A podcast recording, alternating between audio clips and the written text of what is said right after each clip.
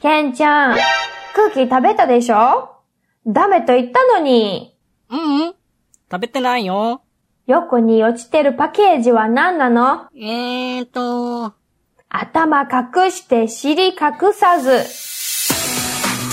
おはようブラジル。こんばんは、日本。すごい日本ガンドへようこそ。なんだです？Rogério des. Sejam bem-vindos ao Sugoi Nihongando Podcast. Aqui você aprende japonês de um jeito incrível.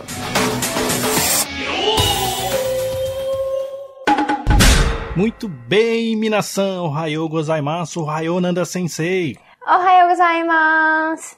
Mais um episódio do Sugoi Nihongando no ar. Agora com mais algum aprendizado especial que a Nanda Sensei vai nos ensinar hoje. Mas antes, deixa eu passar um recadinho para você que está chegando aqui no nosso episódio, para você visitar as nossas redes sociais lá tem o Papo Sugoi no Facebook, também tem o Nihongando com Nanda e o próprio site Nihongando com Nanda. Lá você vai encontrar muito mais informações, inclusive você pode através do aplicativo Anchor enviar o seu áudio, enviar a sua voz, também enviar a sua opinião, a sua sugestão, o seu elogio, será muito bem-vindo, aonde você também pode praticar o seu japonês que você está aprendendo aqui com a gente. Lembrando também que aqui na descrição do podcast, aqui embaixo, você descer aí a sua telinha, tem link para o que, Nanda?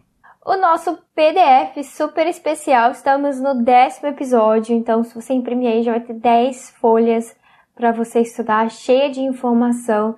E só complementando, aproveitando que a gente já está no décimo episódio, se você está curtindo também, é, compartilhe com seus amigos, com as pessoas que você sabe que está estudando japonês, para ajudar a gente aqui a divulgar nosso podcast também. Exatamente. E o interessante é que o nosso podcast, apesar da gente abordar muita coisa básica, muita gramática básica, vocabulário meio básico, para quem já sabe o japonês é interessante que tem muita curiosidade, né, Nana? Tem bastante coisa engraçada, bastante curiosidade que às vezes nós mesmos nos surpreendemos com o que a gente aprende aqui um com o outro, né? Bem interessante. Exatamente. A aula de hoje vai ser a prova disso. Ah, é? Ah, então vamos, vamos começar então.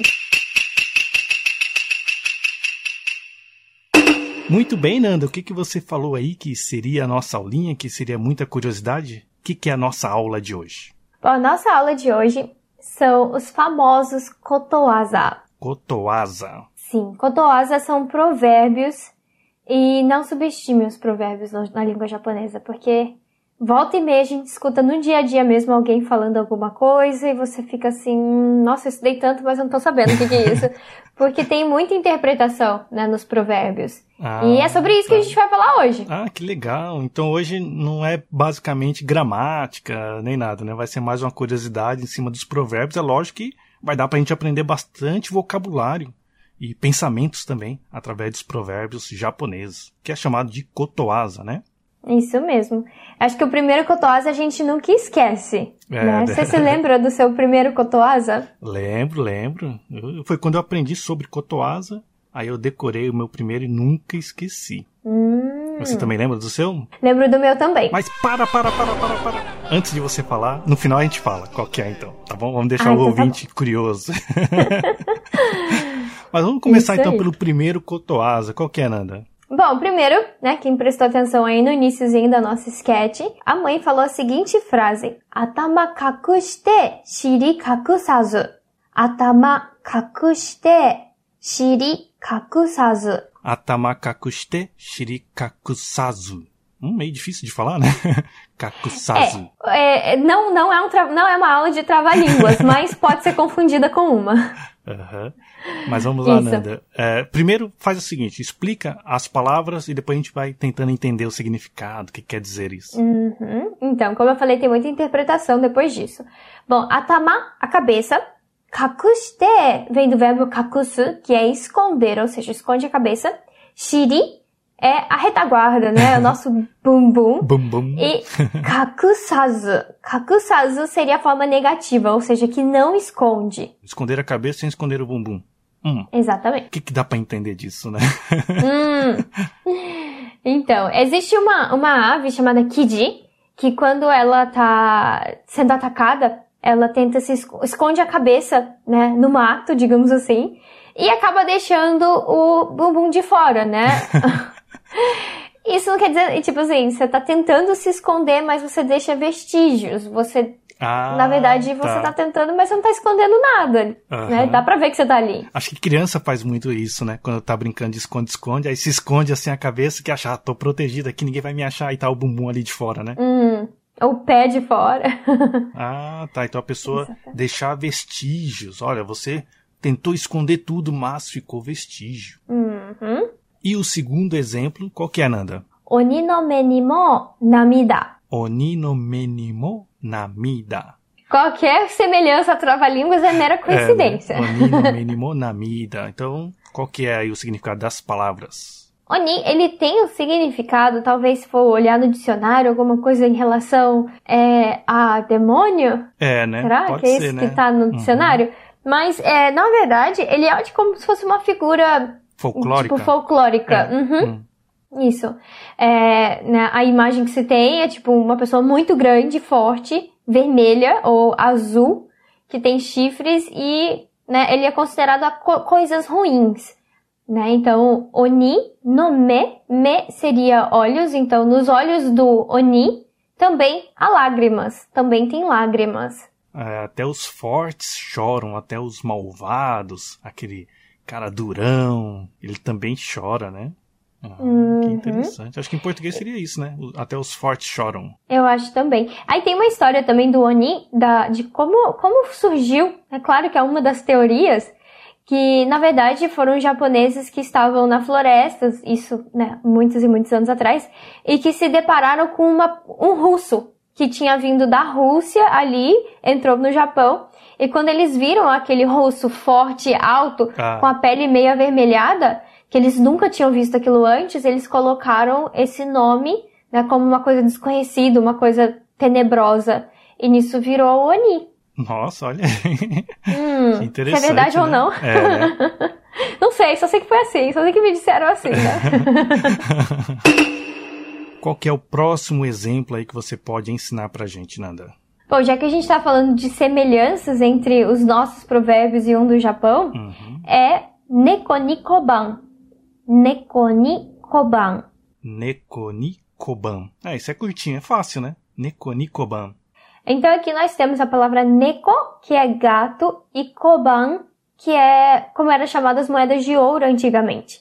Então é como se desse moedas de ouro para um gato.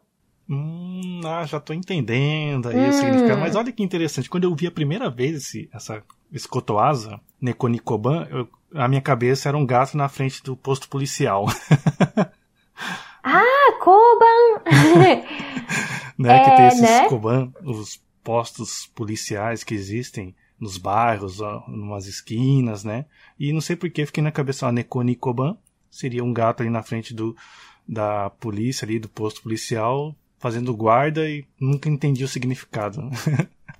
Muito Ah, tempo depois fui entender que o Koban era, igual você explicou, uma moeda japonesa, né? Antiga de ouro. Exatamente. Isso. Esse da delegacia de polícia, a gente fala que é koban.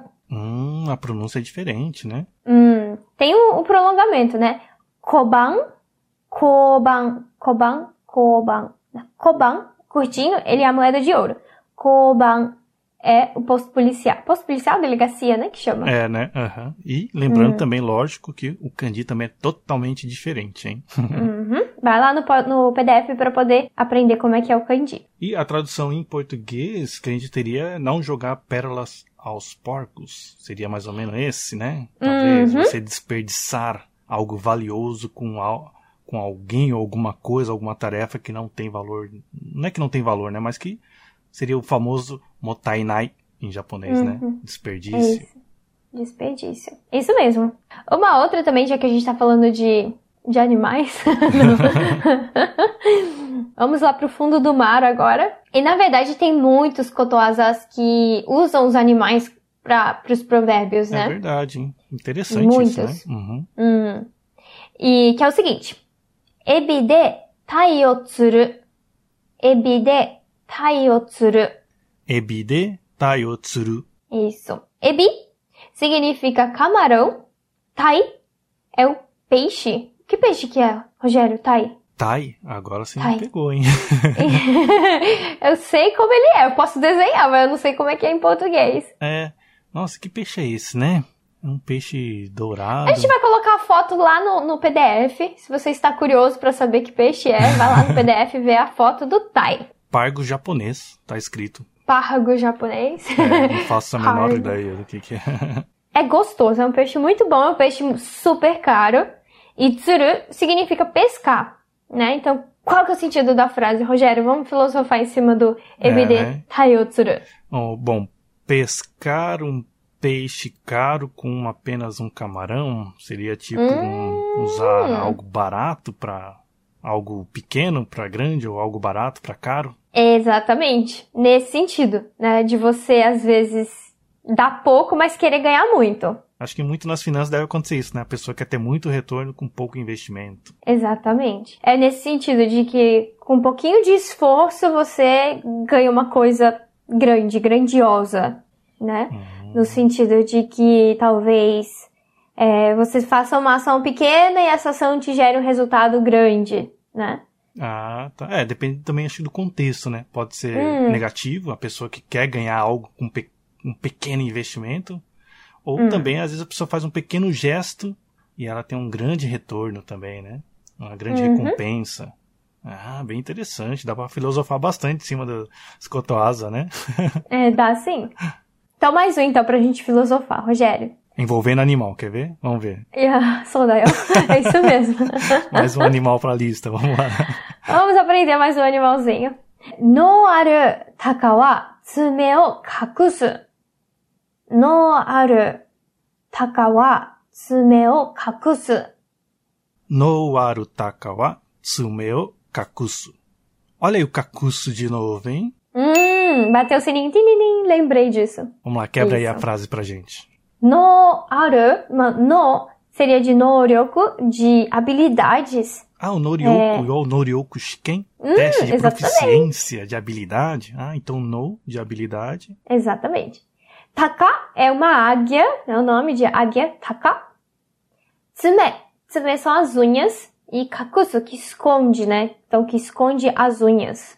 Hum, então uma águia habilidosa esconde as suas garras, as suas unhas. Uhum. As suas Ah, unhas, exatamente. então acho que eu já tô entendendo. Então seria uma pessoa realmente habilidosa, ela não fica se amostrando, não fica mostrando as suas habilidades é, de forma gratuita. Exatamente. Né? A pessoa hum, mantém a humildade. Ah, olha aí que interessante, interessante. Como será que tem um provérbio desse em português? Né? Vamos pedir ajuda aos nossos ouvintes, né, Nanda? Que eu não estou conseguindo lembrar de um provérbio que exista em português agora para fazer essa correlação. Mas o significado aqui acho que todo mundo está entendendo, né? O que quer dizer o provérbio em si, né? Então, deixa lá nos comentários lá pra gente quais são os provérbios em português que você está identificando aqui na nossa aulinha, né? Uhum. Rogério, tem mais uma, só mais uma Aham. que eu quero falar. E não tem animal. Ah, é, não tem animal.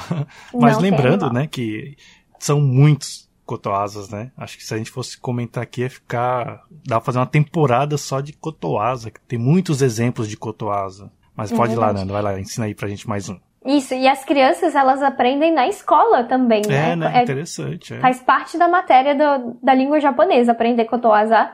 E já no ensino fundamental tem mais de 100 kotoasas que as crianças precisam É. aprender. Ah, já que você falou nisso, eu vou falar rapidinho um que o meu filho comentou comigo esses dias. Que eu tava falando Hum. pra ele sobre não cair um raio duas vezes no mesmo lugar. Era esse Hum. bate-papo, né, que a gente tava tendo. Aí ele falou o seguinte pra mim: Nidoaru kotoa sandoaru. Hum. Ni- agora eu vou dar um de sensei agora, sensei Rogério. Dozo. Nidoaru kotoa sandoaru. Então nido é duas vezes. Então se tem duas vezes aru, né? Aru koto, se tem duas vezes. Sandoaru, então tem três vezes. É, explicando, né, de uma forma mais simples. O que acontece duas vezes pode acontecer três. Então, não sei que a gente estava conversando e meu filho comentou isso. Falei, nossa, filho, que interessante. Né? Ele Uhum. acabou de sair do Shogaku, mas ele já sabia esse Kotoasa já há bastante tempo. Então aí ficou um Kotoasa aí de brinde para os ouvintes. Pai especial. Rogério Sensei. Agora é o meu momento Sensei. Mas vamos lá, né? não te interrompi, pode continuar aí. Hai.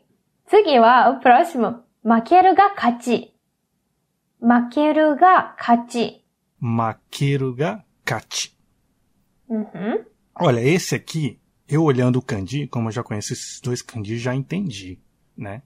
Que é o kanji de perder e o outro de ganhar. Mas qual que é o significado? Explica aí, nada melhor, vai. Bom, makeru significa perder e kachi significa ganhar. Perder é ganhar. Hum. Ganhar é perder. nem quem perder vai ganhar e nem quem ganhar vai perder. Mas. Exato. Então, assim, no final das contas, tá querendo dizer o quê? Na perda, há vitórias. Porque é na perda que às vezes você melhora algum processo que você não tinha melhorado antes, que você vê aonde que tá errado, ou os seus defeitos. E é nisso que a gente melhora. E então isso aí já é uma vitória. Exatamente. Aqui eu vi uma frase semelhante que era assim: às vezes você ganha e às vezes você aprende. Exatamente. Ah, Olha aí que legal, Maqueiro Gakati. E nunca você perde. Porque ou você ganha ou você aprende. Então, não há perda. Que interessante, né? É, realmente dá pra Uhum. gente filosofar muito sobre os cotoasas, né?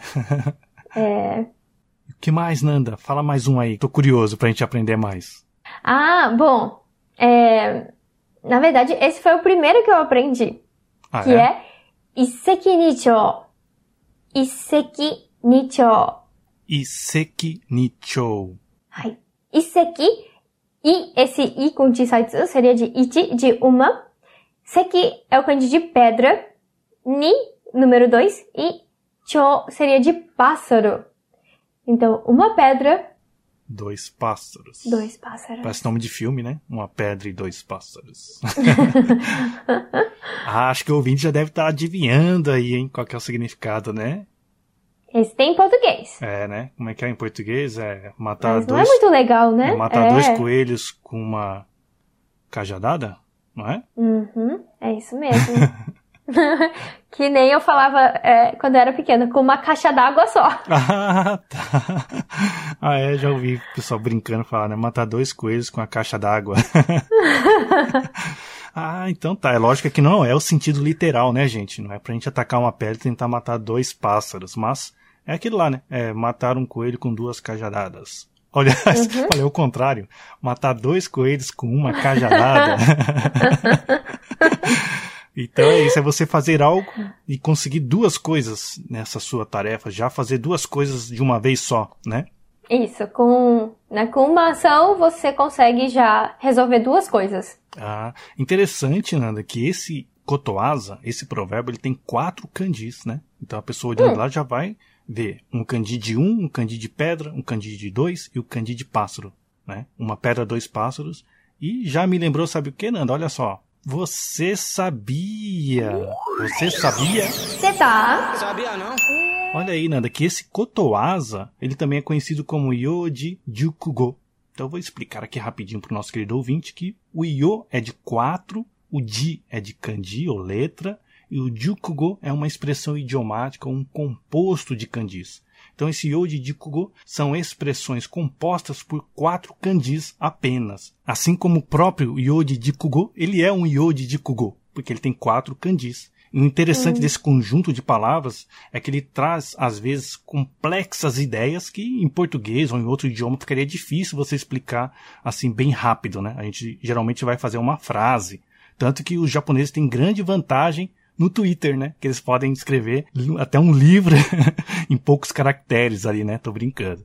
Mas a, os japoneses têm essa vantagem de escrever complexas ideias com pouco de kanji. No caso aqui são quatro kanjis. Então o legal de aprender o Yoji Jukugo, para quem está aprendendo japonês, é que vai te ajudar muito a identificar kanjis e a entender a ideia por trás desse kanji. Então fica aí essa você sabia essa dica, essa curiosidade para o nosso querido ouvinte. Inclusive, vou dar um exemplo de outro Yoji Jukugo, que é bem legal também, que é Mikabozu.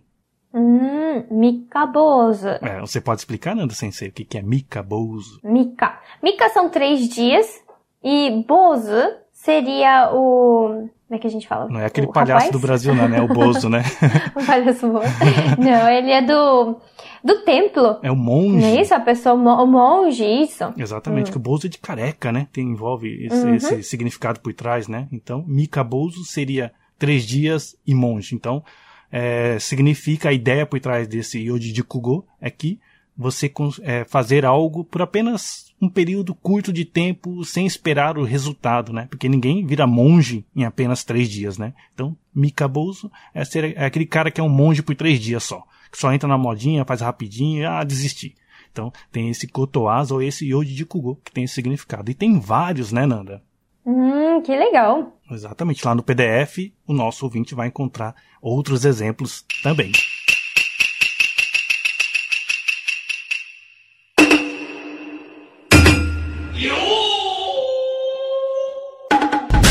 Rogério-san, eu já comentei aqui com o pessoal que o meu primeiro kotoaza, o primeiro que eu aprendi, foi Iseki Nicho. E o seu? Você falou que ia contar pra gente no final? Ah, é, né? A gente deixou esse mistériozinho aí pro final. É o primeiro que eu ouvi e que eu aprendi e que decorei, nunca esqueci, é Sarumo Kikara o Tiro. Ah, olha aí o animalzinho no meio. É, né? é, é verdade, tem mais um animal aí. Sarumo Kikara o Tiro, como a Nanda falou, né? Saru é um animal, é o macaco. E o ki uhum. é árvore e o tiro é cair. Então, até mesmo os macacos caem das árvores. Uh, assim, como posso dizer? Os, ninguém é perfeito, né? Acho que essa uhum. é a expressão mais correta. Então, ninguém é perfeito. Até mesmo o macaco que é habilidoso, que pula de galho em galho, ele também de vez em quando leva uns capotes aí, né? e esse é, é o cotoase que eu aprendi. Ah, então vamos aproveitar, Nani, já fazer uma perguntinha para os nossos queridos ouvintes. Ai, minasan, 好きなことわざは何ですか Ah, olha aí. Pessoal, qual que é o cotoasa que vocês mais gostam ou que vocês costumam falar? Deixa lá no comentário, na postagem do Sugoi Nihongando, lá tanto na página do Nihongando Konanda quanto lá no Papo Sugoi também. E a gente tá curioso para saber aí qual que é o seu cotoasa, tá bom? Hum. Então, Rogério-san, o seu preferido é esse Sarumo Kikara Uchiru? É, acabou se tornando preferida. Hum. Sempre que eu faço alguma coisa errada, eu já solto Sarumoki Karaotiro. Ah, que legal. A Nanda Sensei Bom, também usa bastante? A, a Eu não uso muito esse não. O que eu mais uso é o Tadayori takai mono wa nai. Tadayori takai mono wa nai. Ah, uhum. isso aí está fácil de entender, né? Tada é grátis, takai é caro, nai não tem. Então, Hum, então. então. Não então. tem almoço grátis ou não tem não. coisa barata? Não, como é que eu posso falar aqui? Hum. Então, no, no, português a gente falaria é, o barato sai caro. Né? Ah. Mas no japonês aqui, essa expressão diz o que? Tadayori, ou seja, mais do que de graça? Não, não existe coisa mais cara do que de graça. tá, é verdade, olha aí. Não tem almoço grátis, como a gente fala lá no Brasil, né? Então, igual você Eu falou, barato sai esse. caro. Ah, você não conhece? Não tem um almoço grátis? Nunca ouvi falar, é, quando tá muito tá... barato, muito assim, sempre vai ter um custo por trás, né? Então, a gente também usa essa expressão. Mas eu acho que se encaixa mais essa que você falou, né? É, o barato sai caro. É, né, nesse caso aqui, tipo, não é a coisa mais barata Quer dizer, uma coisa mais cara do que algo que você ganha de graça. Eu lembro de uma situação que um amigo meu ele ganhou um computador. Falou: Olha, aí ganhei um computador grátis. Mas aí acabou tendo problema porque não funcionava. Até para ele jogar fora, acabou pagando para jogar fora. Exatamente. Esse é um, um, perfeito essa colocação. Muito legal então. E aí, pessoal, vocês gostaram da aulinha, então siga a gente aí nas redes sociais. Estamos lá no Instagram e no Facebook também. E o site da Nanda, Nihongando Konanda. Esperamos vocês no próximo episódio. Arigatou gozaimashita, Nanda Sensei! Arigatou gozaimashita! Mata né!